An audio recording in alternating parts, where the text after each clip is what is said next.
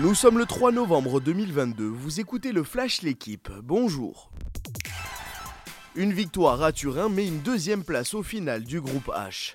Le PSG s'est imposé hier face à la Juventus 2 à 1 lors de la sixième et dernière journée de Ligue des Champions. Les buteurs pour Paris, Kylian Mbappé et Nuno Mendes. Un succès loin d'être suffisant puisque Benfica a écrasé le Maccabi Haïfa 6 à 1. Les Portugais s'emparent de la tête de la poule grâce à une meilleure différence de but sur les Parisiens. En huitième de finale, le club de la capitale pourrait affronter soit Naples, Porto, le Bayern Munich, Tottenham, Chelsea, le Real Madrid ou Manchester City. Gilles Simon a encore repoussé ses adieux au tennis professionnel. Le Niçois a battu hier au deuxième tour du Rolex Paris Masters Taylor Fritz 11e mondial. À 37 ans, le Français 188e à l'ATP a bataillé plus de 3 heures pour s'imposer 7-5, 5-7, 6-4. Il affrontera Félix Auger-Aliassime en 8e de finale.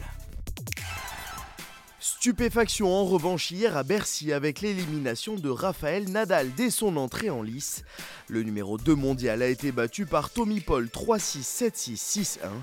Élimination aussi de Danil Medvedev sorti hier par Alex de Minor 6-4, 2-6, 7-5. Pas de surprise en revanche chez les autres favoris. Qualification pour les huitièmes de finale de Carlos Alcaraz et Stefanos Tsitsipas. C'est un forfait majeur pour le 15 de France juste avant le début de la tournée d'automne.